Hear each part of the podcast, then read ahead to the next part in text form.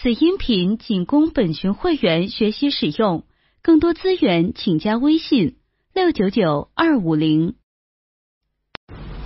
大家好，我是 Simon，这是我在知乎上开的第一次这个 live。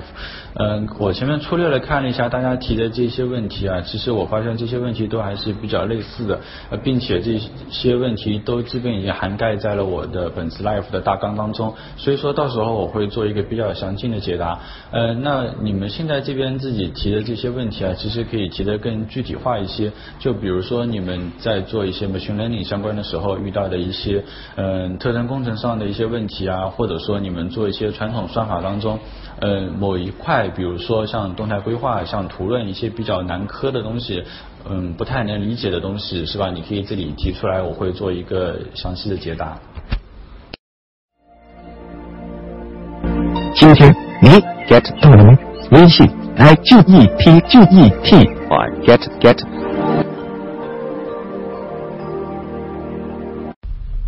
嗯，这个问题是在做特征工程当中非常典型的一个问题，就是像我这边我做的是那个广告这一块嘛。嗯，计算广告当中的话，那我们这边有一个渠道，那比如说这个 app 是吧，在移动端推广的这个 app 有很多种，那我们每个 app 有一个对应的一个 app 的 ID，那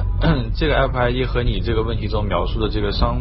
品的呃商店的这个 ID 啊，其实是比较类似的一个情况。如果说你对这这每一个 ID 都做了一个问号的这个处理的话呢，你会发现它这个特征的维度上升的非常的快。最后的这个训练结果呢，看起来好像比较好，但实则呢，你用起来很有可能是处在一个过拟合的状态当中。那我们怎么去处理这么一种情况呢？一般来说，我们会对于这些嗯各种的 ID 进行一个聚类，就比如说。呃，你拿你的这个商店是吧？商店，那商店它其实本身，他们商店和商店之间存在着一定的相似性，我们可以根据这个相似性呢，把它给量化出来。量化了以后呢，把这些商店做一个聚类。那聚出来的类呢，以后呢，嗯，那你可能你本来有几百上千个商店，最后只聚成了四五六七个类。那你拿这个类去再来做后面的这个分类的训练，那效果就会显得比较好了。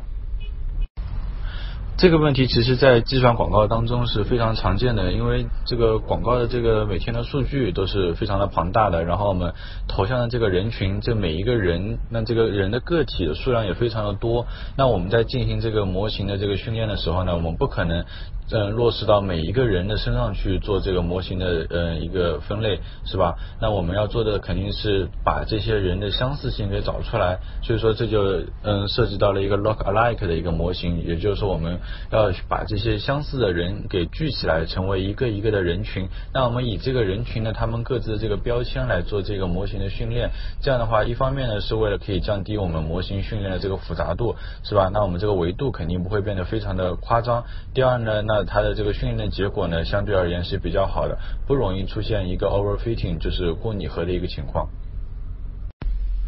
嗯，这里讲的这个算法应该就是指狭义上的算法，就是指我们能在嗯大学这个本科的教程中遇到的这个传统算法和数据结构这一块。那在这方面的话，其实如果说你能在本科的学习过程中把这一块学扎实了，那你在比如说像在 LeetCode 这样的 OJ 上面。对于简单和中等难度的题，应该是可以毫无压力的做出来；而在 hard 这个难度上的题，应该可以通过自己一定时间内的思考，或者给了一定的提示情况下，也可以独立的完成。这应该是一个算法，就是传统算法方面合格的一个标准。嗯，不好意思，这位同学，我不是很明白你的这个问题，你能不能再嗯重新描述一下？关于计算广告这一块啊，这当中他遇到的算法呢，其实都是和统计学相关的。那这背后的你说算法基础，我更认为是一些数学方面的基础。这方面主要就是在于统计学、微积分、线性代数。嗯，最多再加一点离散数学。呃，你只能把这块的数学给打基础给打扎实了，那你有接触它的那些统计学相关的模型，包括你之后去做 machine learning 相关的东西，你就会比较容易的上手，而不是嗯指的是传统的算法和数据结构。你说的这个编程竞赛啊，这个范围太广了。嗯，如果说是做数据挖掘相关的，那像对于像 ACM 这样的竞赛呢，就没有太大的帮助了。对你帮助比较大的呢，是像 Cargo 和像 KDD 这样的竞赛，这些竞赛对你的帮助会比较大，因为他们就是做数据挖掘相关的竞赛。这个问题呢，让我来回答，肯定是存在以我个人的这个主观上的偏见的，因为我自己是本科毕业就从事这方面的工作，然后也只是在本科阶段做了一定的这个算法，包括机器学习相关的一些基础知识的一些了解。呃，那你说这个算法工程师有没有必要读博呢？我个人觉得啊读博的话，可能没有太大的必要。因为其实你读博的阶段，你也只是给你的导师打打工，是吧？然后发发呃写写 paper，那你其实这些这些这些事情啊，你在如果放到工作当中来看的话，那其实工作对你的提升，我个人感觉对你的提升可能会更大。除非说你发的 paper 非常非常有这个含金量，是吧？那你这个读的这个博士才有它的这个价值。那嗯，我个人倒觉得，如果说你是去读个硕，读硕反倒是比较有必要的，因为我根据我最近。这么一两年的这个面试的经验来看，嗯，硕士相关的这个专业的人的面试的这个结果啊，明显要好于对于一些嗯本科自己就是就是自学来的这个这些人的这些结果。所以说，嗯，如果你是想做就是做算法，做什么图像，做嗯这个数据挖掘，读一个硕还是比较有必要的。嗯，这个问题其实是比较模糊的，因为你没有给我这个样本的一个实际的情况，是吧？这个样本它到底是一个密集的还是稀疏的？然后你这个高的维度，你到底需不需要对它进行做一些像 PCA-LDA 这样的降维，或者说你要对它做一些 SVD 分解，是吧？那那这方面的特征工程相关的工作，你到底需不需要做？然后最后你说你要呈现出这个比较可靠和可以接受的结果，那嗯。这要看具体业务是吧？那那具体业务当中，你这个可靠和这个可以接受的这个定义，我相信一定是不一样的。所以说，只能说这种类型的问题，你只能具体问题具体去分析，然后你只能往死里去调参，调到一个你你觉得可以可靠和可以接受的一个结果。嗯，数学基础烂对于学这方面可能会是一个非常致命的问题，但是我觉得你仍然可以去死磕，把这个东西给磕出来。嗯，就好比我当年高中做这个信息学信息学竞赛的时候，是吧？我见过很多很多的比我厉害的大牛，他们在看过一些算法之后，可以。花个半天时间就把它们给敲出来，然后把这个题目给解决掉。那可能对于我而言，我可能需要花上一两天的时间，或者说三四天的时间去琢磨这一个算法的过程。就比如比较恶心的，像有什么 AC 自动机，像后缀数组，是吧？嗯，就是这种比较麻烦的数据结构，或者说一些。加了很多新技巧的一些动态规划，一些线段数，那这种东西可能需要你花，嗯，需要我来花比较长时间去琢磨，但是最后的结果都还是不错，至少我花了时间，我都把它给磕出来了。那我觉得你在于对，就就是说你像说你，嗯，这个数学基础烂，数学基础烂，其实我倒不觉得你可以烂到。你花很长时间都磕不出来，那我觉得你可以去请请教别人，是吧？那我但我更建议你是自己去把这个东西给死磕出来，它会对你以后的一个成长和一个你自己学自学的一个独立性有一个很大的帮助。学数据挖掘的话，我觉得刚需应该只有 Python，嗯，Spark 的话它只是一个分布式的计算的工具，那这个东西其实你。用 Python 你自己裸的写一个也没有太复杂，或者说目前 Python 里面也有一些嗯比较好的一些可以用来做分布式计算的一些工具。那 Spark 它这个其实是以一个 batch 的形式去做了一个接近实时的一个计算。那它的这个嗯业务场景和它能支持的这个这个数据量都是一些非常大的公司目前在用的。那你说你有没有必要去学 Spark？我倒觉得。没有太大的必要，反正你要用的时候再去学也来得及。这个东西，嗯，学起来也不是很麻烦。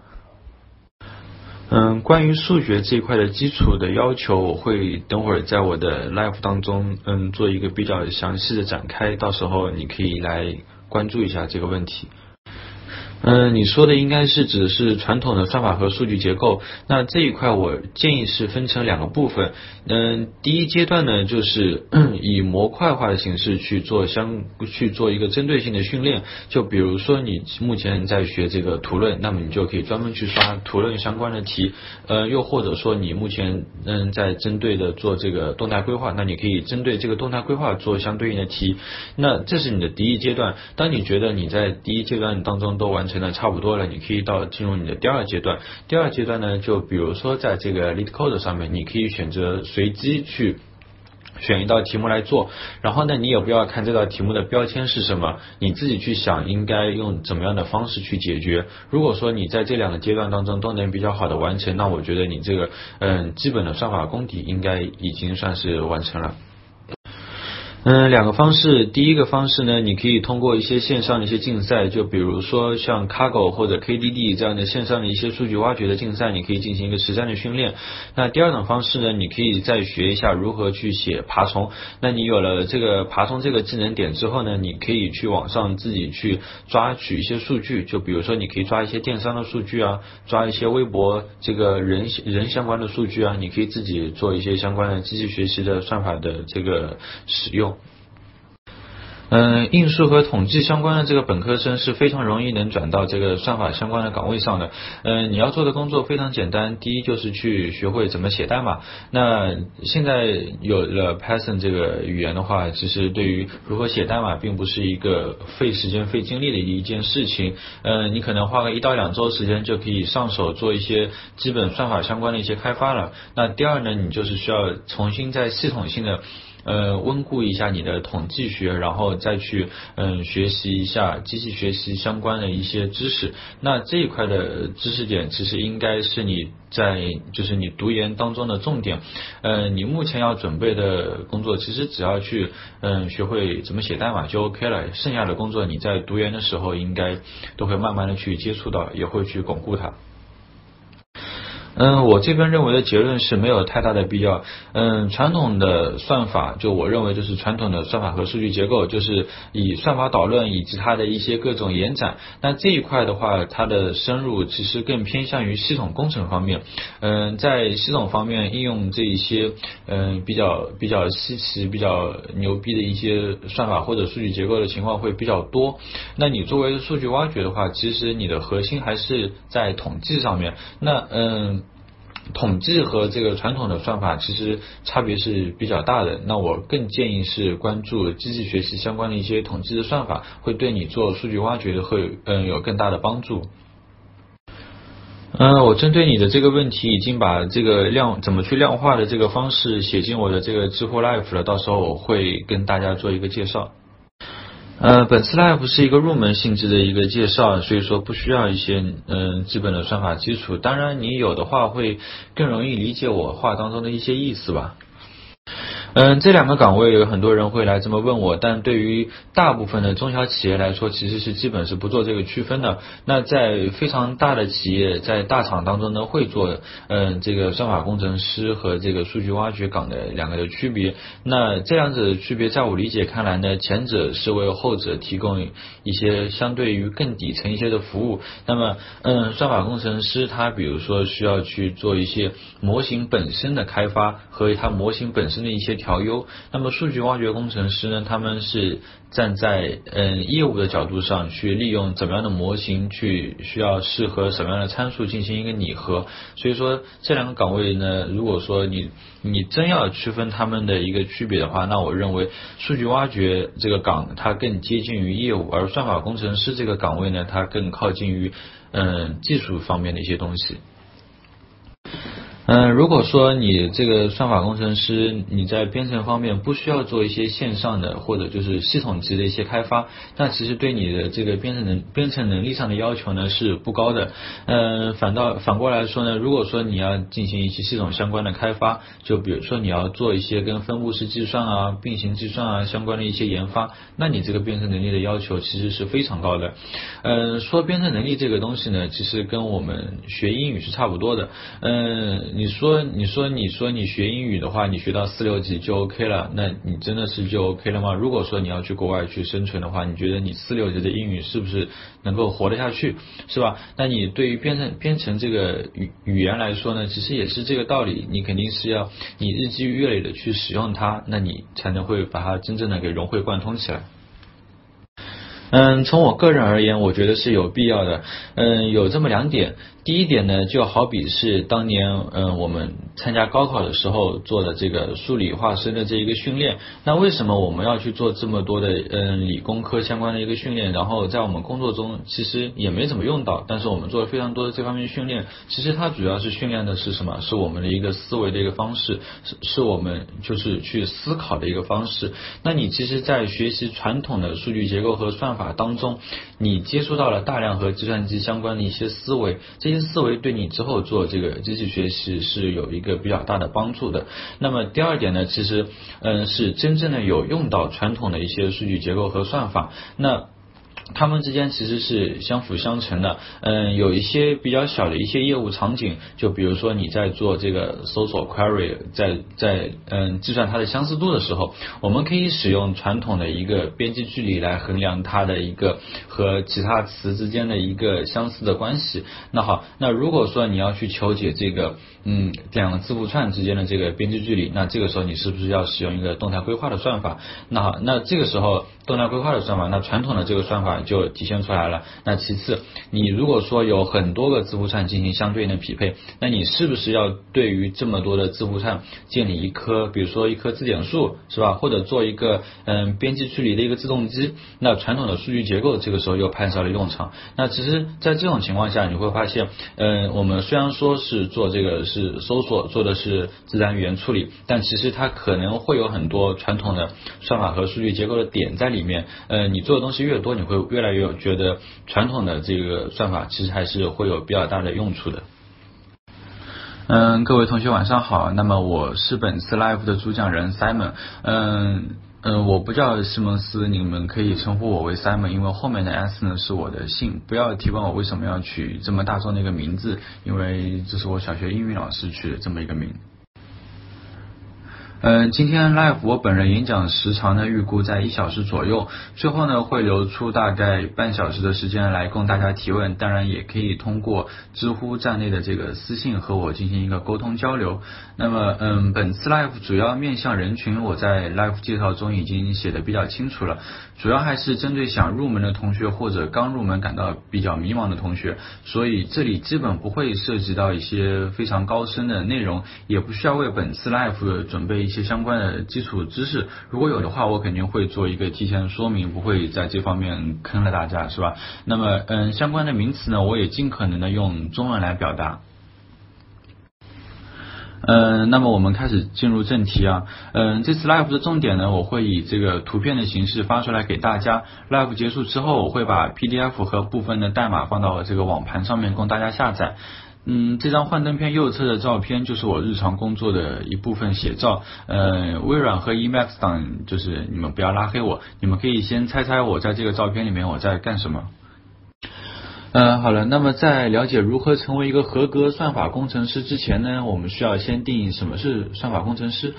很多人会来问我说，算法工程师、数据挖掘工程师和数据分析之间到底有什么样的关系？其实从我个人理解来看，算法工程师和数据挖掘工程师还是比较接近的。在大部分中小公司中是不做这个区分，在大厂里呢，算法工程师相对数据挖掘工程师呢更偏底层一些，需要自己去动手造一些高性能计算相关的一些轮子，提供给数据挖掘工程师来使用。但这毕竟是我自己的一个经验，是我自己。拍脑袋想出来的，我们不妨来通过各大用人公司的算法的接地来了解这个岗位。呃接地指就是这个岗位的一个描述。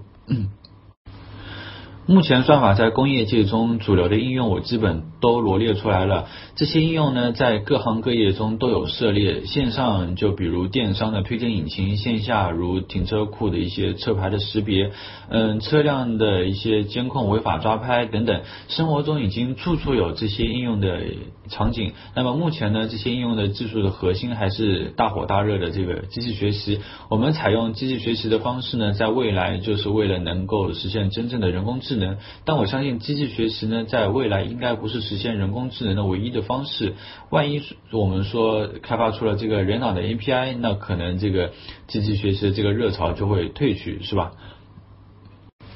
呃，那么好，我们先来看这份阿里的这个接地。嗯，你们不要先盯着左上角这个红色的薪水啊，先看看岗位的描述和要求分别都是些什么。在岗位描述中，第一行就罗列了一堆的这个名词，并且说明了任意方向均可。这意味着呢，在大厂中，这些业务方向很可能是分别成立了一个独立的项目组来做。可见呢，在大厂中，这个岗位的垂直细分度是非常高的。下面又罗列了一到五点，基本涵盖了目目。前数据挖掘的主流应用方向，在岗位的要求中呢，我们发现只对 C 和 C 加加做了一个要求。这其实，在很多程序员招聘的阶梯当中是很常见的。因为你如果熟悉 C 加加的话，转型上手 Java 或者是 Python 都是会比较快的，也可以帮助呢完成一些 C 或 C 加加高性能的一些轮子的开发。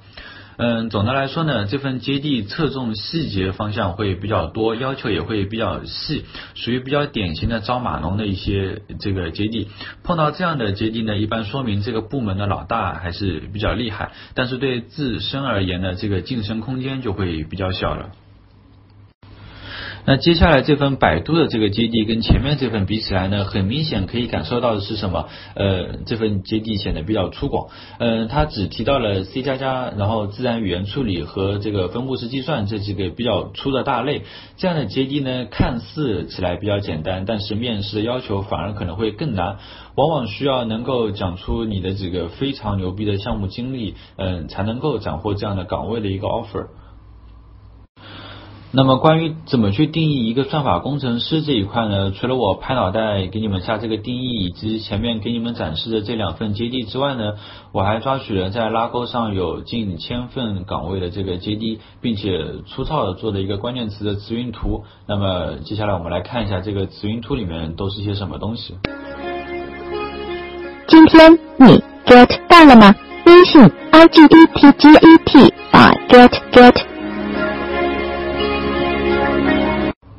嗯，这份词云图做的比较粗糙，仍然有不少的这个噪音没有去除掉。嗯，虽然说粗糙呢，但是我们也能从中抓到这个比较明显的重点，主要是 Python 算法、数据、业务、C 加加、Java 数据挖掘、广告、数学，还有这个硕士等等，是吧？那么其中呢，计算广告方面的专业词汇也是比较多，比如说这个 CTR 和 DSP，但这并不是本次 live 重点。嗯，所以说如果单从这个接地的词云上来看呢，如果真心的想往这个方向去走，那么修炼好这个 Python 和 C 加加，然后顺便读个硕士，努力去学好这个数学，还是非常有必要的。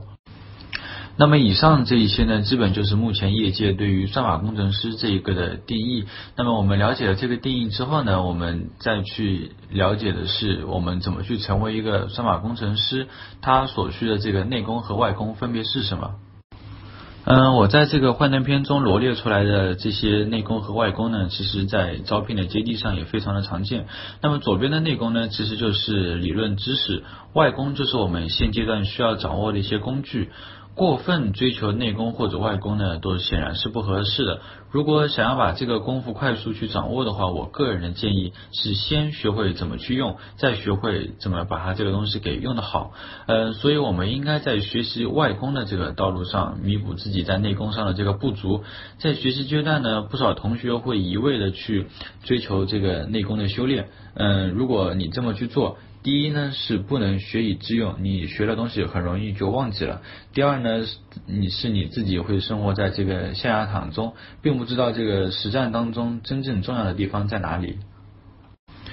呃，前面有不少同学问了我，这个数学应该学到一个怎么样的程度才能算 OK？我个人认为呢，其实这个要求并不高，只要你不是往这个 data scientist 这个方向去走。那么我认为有这么两点要求：第一，你这个书上面跟机器学习、统计学相关的一些数学的这个。符号你要能看得懂，对吧？那么你第二点呢，就是你在你能看得懂这些符号的基础上，那么你要能够看懂它的这个推导和这个证明，而不是说你去学一个支持向量机，你只知道它是一个分类器，你会去 sklearn 里面去跑一下，而不知道这个 KKT 条件是个什么玩意儿。那我觉得这样的一个学习过程是不太合理的。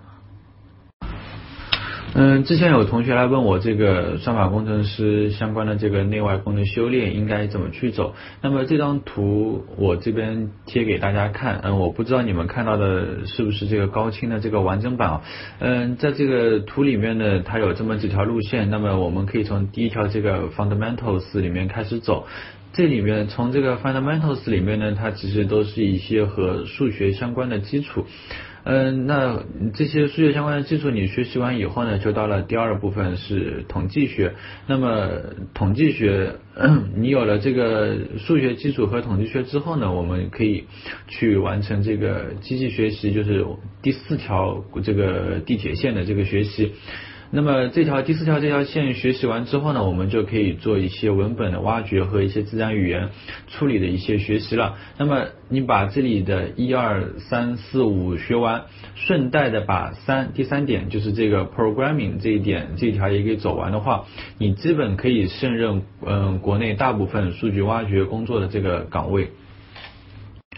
那么关于学习这一块，我们暂时先放一放，我们后面还会再提。我们来先来谈这个算法工程师它本身的一个不可替代性。那么首先第一点呢，算法工程师他不是做一些增删改查的一些体力活的开发，是吧？那那其实这个岗位上的人呢，他不需要嗯每天没日没夜的在那边写代码，是吧？那所以说就有了第二点。第二点就是算法工程师他的这个大脑的价值呢是远远大于这个代码本身的这个价值。代码本身当中可能有一些非常奇怪的一些参数，你让一个其他人来看，他根本不知道这是什么意思。哪怕你写了注释在上面，我觉得别人也不一定能看得懂，因为很多东西其实你是在一个实践当中得出来的一个经验性的结论。嗯，这个东西你怎么去告诉别人？你可能只能跟别人说这是我的经验所决定的。那这个经验你怎么？么，能完整的传授给别人呢，我觉得是比较困难的。所以说，在这一点上，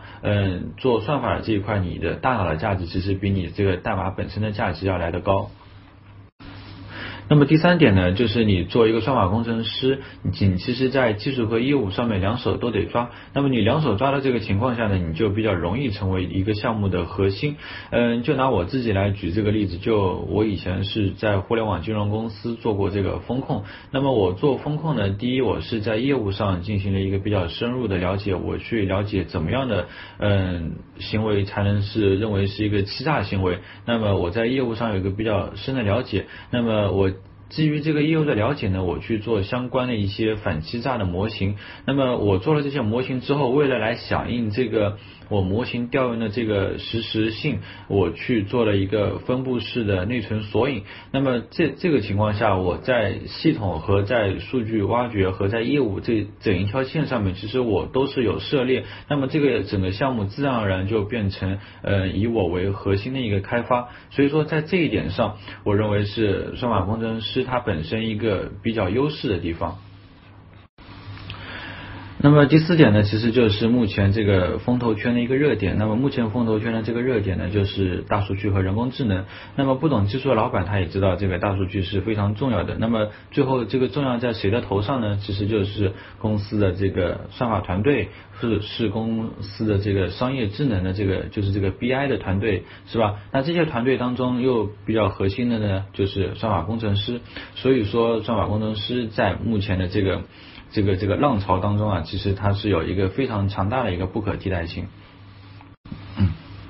那么最后这一点呢，就是我们怎么去衡量这个不可替代性。这个其实不管在什么岗位、什么行业都是适用的。其实我们看的就是这个工作交接的一个时长。呃，我们知道，如果说一个程序员他要离职了，他要把他自己写过的那一大堆的代码，可能要加上很多的注释，然后要告诉接下来要接手的这个人这些代码当中的这些含义。那么如果说是一个算法或者是一个数据挖掘工程师，他如果说要呃，比如说要离职了，那么他要转接的这个工作量呢，可能会比一般的程序员要更多。那么他不光要解释这些代码当中，嗯，这些是什么意思，还要解释的是我目前这个业务自己对这个业务的一个理解，你还把你自己的这个理解，嗯，去告诉给别人。嗯，这样的话，别人才能通过你对这个业务的理解来知道你是怎么来对这个业务进行这个优化的。那么，在这个情况下，可能这个工作交接的时长会变得更加的漫长。因为如果说接手的这个人他对这个业务的理解没有你这么深，那他在以后的这个工作中是没法在你的这块业务中进行相关的一些优化的，或者说，嗯，他的这个优化可能会非常的糟糕。嗯，这一块是一个比较令人兴奋的一个话题啊。嗯，就是我们看他的这个工资的一个待遇。左边的这个数据呢，也是我之前就是抓取拉钩的那个数据，顺便统计的。嗯，在不管在一线还是二线城市当中呢，他们的这个起薪都明显要比普通的一些程序员的起薪要来的高。那么像在 BAT 当中呢，一般目前算法岗的起薪都是在十五 K 以及及以上。那么如果你能拿到一些 special 的一些 offer 的话呢，可能就可能拿到十八或者二十以上也是有可能的。嗯，但是在不管你是在一线还是二线，只要你工作满五年，以及你的在这五年当中有有一些比较好的一些业绩的话，那么你可以拿到一个比较高或者说是一个非常高的一个薪资的待遇。嗯，这块待遇其实是可以远远的把别的一些岗位，就是跟码农相关的一些岗位给甩开了。那么，嗯，甩开了这些岗位呢，就比如说是普通的前端、后端，还有一些。嗯，其他的岗位的，比如说像什么运维啊、DBA 啊相关的一些岗位，那么算法工程师他本身呢，其实有一个在这方面有一个更高的一个成长。那么我们其实反过来想啊，如果说用人公司他愿意出这么高的一个薪酬来招聘这方面的一些人才，那其实他也说明了是什么？说明了这个岗位的。挑战性非常的强，工作难度呢会相对而言会比较大，所以说会有越来越多就是曾经在高中或者是大学搞过编程竞赛的一些学生，他们会选择这个算法岗来工作。嗯，第一呢，其实也是因为他们觉得这个岗位非常有趣，就包括像我自己，我也会觉得这个岗位的一些工作的内容会非常的。嗯，有挑战，非常有成就感。第二呢，也是目前的一个潮流，它会随着这个大数据的热潮呢，会变得越来越抢手。那么在以后呢？这个做算法的这个身价，我觉得也会越来越高，特别是在今年上半年这个 Google 的这个 AlphaGo 的这个事情之后，我觉得，嗯，这个人工智能这个热潮被这个 AlphaGo 呢一下子一下子就给掀起来了。所以说，在未来来看呢，肯定是一个看涨的一个态度。嗯，接下来的这个呢，可能就是本次 live 的一个重点了。那么就是我能提供给你们的一条我认为的捷径，就是如何能快速成长为一个合格的算法工程师。那么我们可以看到我的这个幻灯片上列了三点，我们分开来讲。从第一点开始，我们首先从外功入手，然后再兼顾这个内功的这个修炼。嗯，为什么说要这么做呢？因为从外功入手，你会。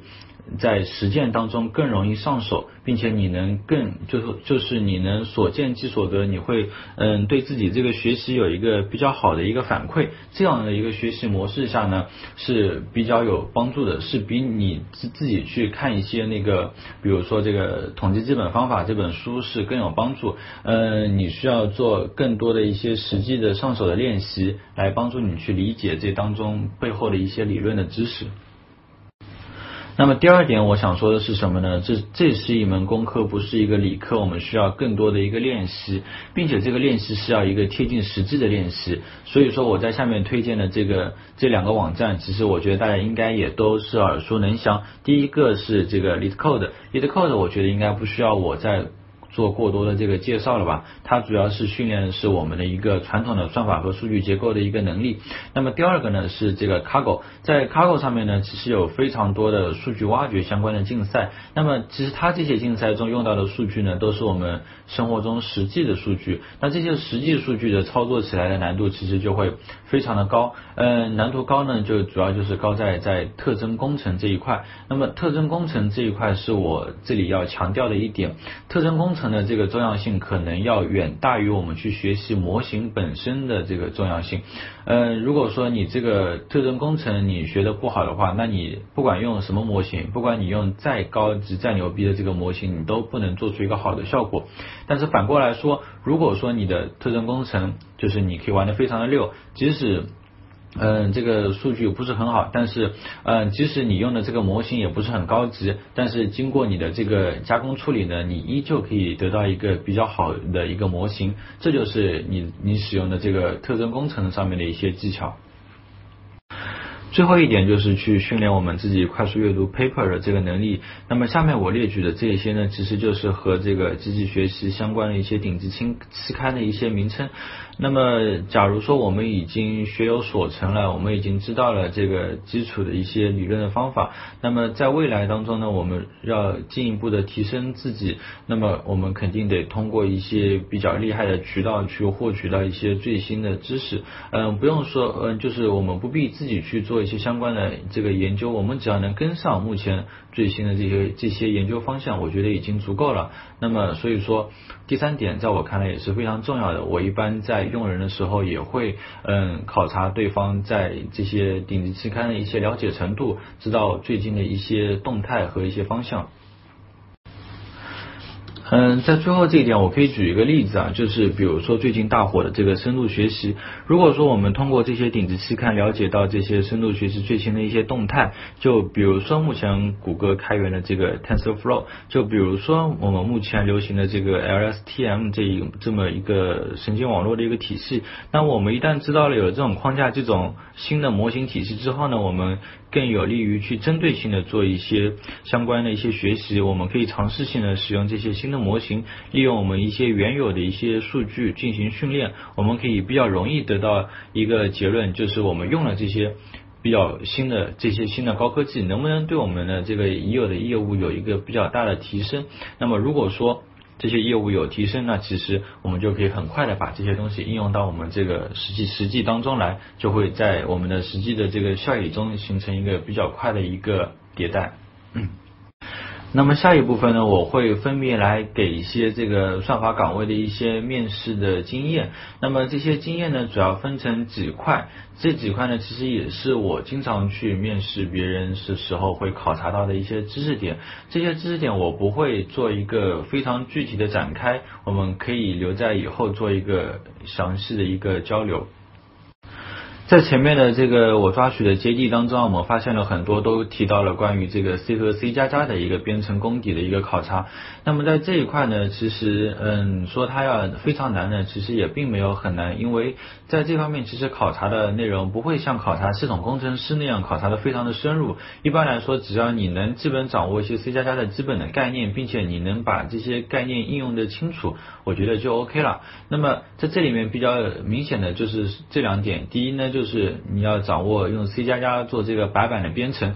嗯，一般来说在面试当中有这个白板编程这个环节是非常常见的。那么白板编程经典的一些题经呢，那第一就是这个反转二叉树，这个在 LeetCode 当中有。第二呢，就就是这个单项列表中去删除一些特定值的一些节点，嗯，跟链表相关的一些操作，包括这个二叉树相关的一些操作，其实在这个白板编程当中是非常常见的。嗯，这一块东西我个人认为是比较重要，比你去搞清我下面罗列的那些乱七八糟的概念要来的更重要一些。那么如果说你曾曾经有一些什么 ACM 的编程经验，我那那我觉得在这一块上面应该不会有太大的问题。那么我这里顺便再推荐一下大家去了解一下这个 C 加加十一和十四的这个标准。据我所了解呢，目前已经有不少的这个计算引擎当中采用了这个 C 加加十一的这个标准。那么 C C 加加十一当中究竟用到了哪些好的一些新的特性，引入了一些怎么样牛逼的功能，我觉得这个是嗯对我们以后的开发是非常有帮助的。虽然说我在面试当中不会强求别人说你一定要了解这个 C 加加十一，但是我基本都会去简单的考察一下他有没有自己主动去了解过。如果说他自己主动有了解 C 加加十一这一块嗯方面的知识的话，我在我这边认为是一个比较大的加分项。嗯，这一块算法和数据结构其实已经是老生常谈的一个问题了。那么这一块的话，我个人理解来看，就是只要你能把这个 lead code 可以刷完就 OK 了。那么你有，如果你有这个进一步想去了解的这个欲望呢，你可以去参考我在知乎上曾经有过一个回答，就是程序员该掌握哪些基本的算法。在那个回答当中呢，我罗列了一大堆相关的这个算法和数据结构的一些问题，并且我标注了他们。在这个 POJ 上面的这个题号，如果你有兴趣，你可以去做一下这个深入的了解，嗯，全凭兴趣吧这一块，块嗯，因为这块东西你做的非常深的了解，其实对你做数据挖掘来说的话，嗯，不会有太大的帮助，只要你的这个基础的概念 OK，基本就够用了。呃，因为这三个字不容易说清楚，所以说我就打出来了。关于 Python 这一块呢，我个人是觉得你不需要专门去买一本书来看，因为这门语言实在是太容易上手了。至少我大概只花了两天的或者三天的功夫吧，就基本能够使用 Python 来进行我以前的原有的一些 C 加加相关的一些开发了。那么在我的面试当中呢，基本来说，嗯，对于 Python 这一块，我还是会考察的就是白板编程这一块，因为 Python 当中好用的东西实在是太多了，但是我。会去考察的是你有没有嗯真的对这个底层的一个实现有一个自己的了解，那么所以说我这边会去考察你嗯去重新实现 Python 当中的这个 filter、map 和 reduce 这三个比较经典的一个这个功能性函数，那么反转二叉树我就放在这里凑个数，反正这也是一个不管什么语言都会考的一个东西。那么最后呢，其实就是可能会问的是跟 Python 相关的一些优势和劣势，分析这个 GIL 为什么会。带来这个性能的影响是吧？那么这也是一个嗯你在了解 Python 当中非常的嗯非常老生常谈的一个问题。嗯，在这一块其实我主要是嗯想考察的是你用了这门语言，你到底有没有深入去了解过它，还是只是单纯的把它作为一个嗯你非常简单的一个工具来使用。统计学这一块，对于这个在本科读的是计算机科学与技术以及这个软件工程专业的学生来说呢，可能会相对而言要陌生一点。至少对于我而言，我在这个本科阶段是没有受过这个。嗯，统计学相关的这个系统的学习和训练的，那么这一块其实我是完全就是在工作中去自学、自己去摸索而来的。那么在工作中，我个人认为比较重要的呢，就是我在这个面经中提到的第一点，就是怎么去量化一个统计模型的结果的好坏。那这当中呢，其实很多人可能认识只认识到了一个准确和召回，或者说是在卡口中的一个 log loss 这么一个指标。那么其实我们在这个工业界当中呢，可能更关注。的是这个 AUC 的值的大小。那么，嗯，关于这方面的一些经验，包括后面我提到的这个样本和理论推测的一些偏差，嗯，比较这个变量的波动性，我们怎么去检验一个正态分布，这些 统计基本的一些方法呢？嗯，其实是需要大家通过一些课本性的东西去掌握的。嗯，所以只要你在课本中能够接触到这些知识，那么你在实际中呢，你就自然而然的会把它给用上去。我觉得这是一个非常关键的一个点，是不管是你做算法还是做这个数据分析，都是非常重要的一个基础知识。那么最后这一块呢，其实主要考察的就是数据挖掘这一块了。数据挖掘这一块的东西，其实 主要的考察点呢，就在于这个特征工程上面。当然了，我这也是主要是分这个应届生和这个社招的这个区别。如果是对于应届生的话，那么可能我会考察的在模型方面会更多一些。那如果是有工作经验的，那么我肯定会在这个特征工程上面会考察的更重一些。那其实，在我们的业界实际使用当中呢，我前面也有提到过特征工程的重要性了，它是远远大。大于了这个模型本身的一个重要性，所以说在 这个算法岗的这个面试当中，嗯，我会更加的去注重你在特征工程方面所积累的一个经验以及这些经验的价值。那么本次 live 最后的这一点呢，就是量化一个合格算法工程师的一个标准。那么在这里面呢，我罗列了这么四点，其实也就是我在前面一直反复提到的这么四点。那么第一点呢，就是这个编程语言方面。那编程语言方面，我的要求就是能够使用你自己擅长的语言去造这个轮子。你可以使用这个 Python 去做一个爬虫，然后做相关的一些数据分析和挖掘，我觉得这样就已经足够了。那么第二点，这个算法和数据结构这一块呢，我个人认为，如果你可以独立完成 LeetCode 上面所有的题目，那我觉得也没有什么大问题。如果说你对这一块还抱有其他的兴趣的话，你可以去一些，比如说像 ZOJ 啊、POJ 啊，或者是航电的那个 HDU，嗯，那些上面题库上面去做，那上面呢会有更多的算法和数据结构的一些题目的一些训练，并且那些题目的挑战会更大。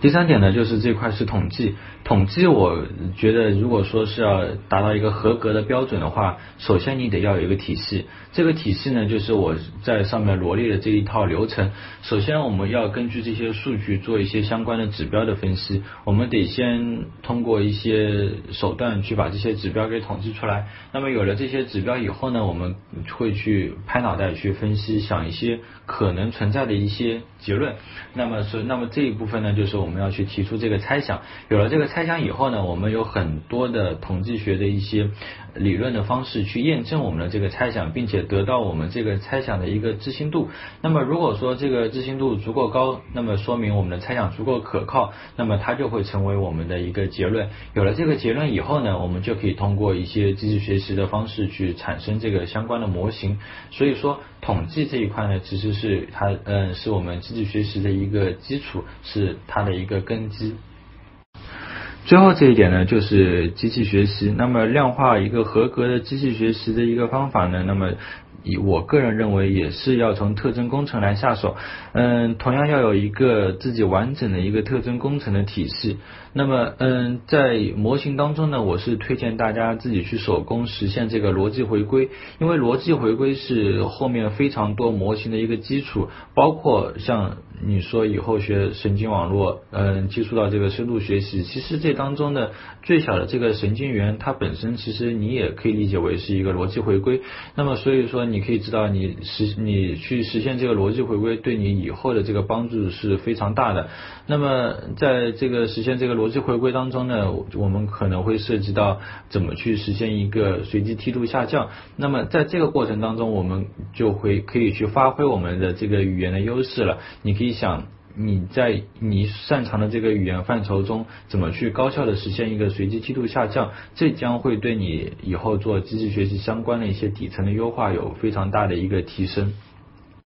嗯，今天我喉咙不太舒服，所以说这个演讲阶段花费的时间比较长。那么本次这个 life 主要的我要讲的一些内容，基本在以是以上的这个幻灯片以及我的这个语音当中，基本都已经提到了。那么接下来，嗯，你们大家有什么问题的话，可以现在提一下。数学基础这一块，我前面已经说过了，就是你在阅读那些机器学习、数据挖掘相关的 paper 的时候，你在数学方面没有压力，它那个 paper 中给出的一些推导和证明，你可以直接无障碍的阅读，我觉得那你的这个数学基础就已经足够了。嗯，这一块你看一下我前面发的一个链接，那个链接就是嗯我的那个知乎的回答，那里面都有写。就比如是说像吴恩达的那个斯坦福的公开课，像周志华教授的那个那本西瓜书，像那个李航的统计基本方法，这一些比较经典的、公认的好的学习资源，我在那个回答中都有已经写出来了。如果你只是单纯的去追求这个时间和你最后的这个结果的关系，那我觉得你这个很明显可以用和天气预报预测那样的方式，就是采用这个时间序列分析去做。当然，你通过这个平均值，就是这个应该你指的是这个是移动平均吧？就是你可以通过这个移动平均来做这个预测。那这个预测其实就跟你平时去那个炒股看的那个均线系统，那其实也是一个道理。嗯，这方面。面的预测，你说用哪一个更好，我这边没法给你下这个定论，因为这个东西肯定是跟你的这个实际业务非常相关的，你只有不断的去尝试，你才有可能去找到一个最好的模型。今天你 get 到了吗？微信 i g e t g e t 啊 get get。嗯，我在做量化交易的模型当中啊，比较喜欢用到这个布林线相关的这个特征。如果你说你不了解这个布林线的话，你可以去百度一下这个在嗯证券交易当中这个布林线它的这个含义是什么。那么你看能不能用这个布林线的这个嗯上中下三个轨的这个值来做你的这个特征，你可以做一个尝试。预备知识主要还是在特征工程上面，你在特征工程上面要做一个全面的系统的了解。那么你有了这一个特征工程的系统之后，你再去做这样的一个数据挖掘竞赛，会对你有一个非常大的帮助。嗯，这种类型的竞赛它有一个 trick，它的 trick 的目的呢，呃，不是，它这个 trick 的内容呢，其实就是让你在尽可能短的时间内对它的这个样本数据啊进行一个过拟合。那么就看你的。你怎么才能发现出他们之间这个规律，或者说你强行去挖掘出当中的一些规律，可能会对你的最后的这个分数，就是对你的这个 log loss 有一个比较好的提升。嗯。ACM 区在银牌的话，对于大厂而言，他们对这个银牌应该还是有一个比较高的一个认可度。但是如果说你要找一个算法岗的话，可能还需要弥补其他的一些基础的知识才行。你光有一个这个 ACM 银牌，我估计你只能找到一个后端相关的工作。你那你当然你也可以先做一个后端开发，然后再慢慢的往这个算法的方向转，这样也是 OK 的。反正你说你要直接去找工作，我个人认为不会有太大的问题。今天你 get 到了吗？微信 i g d t g e t 啊 get get。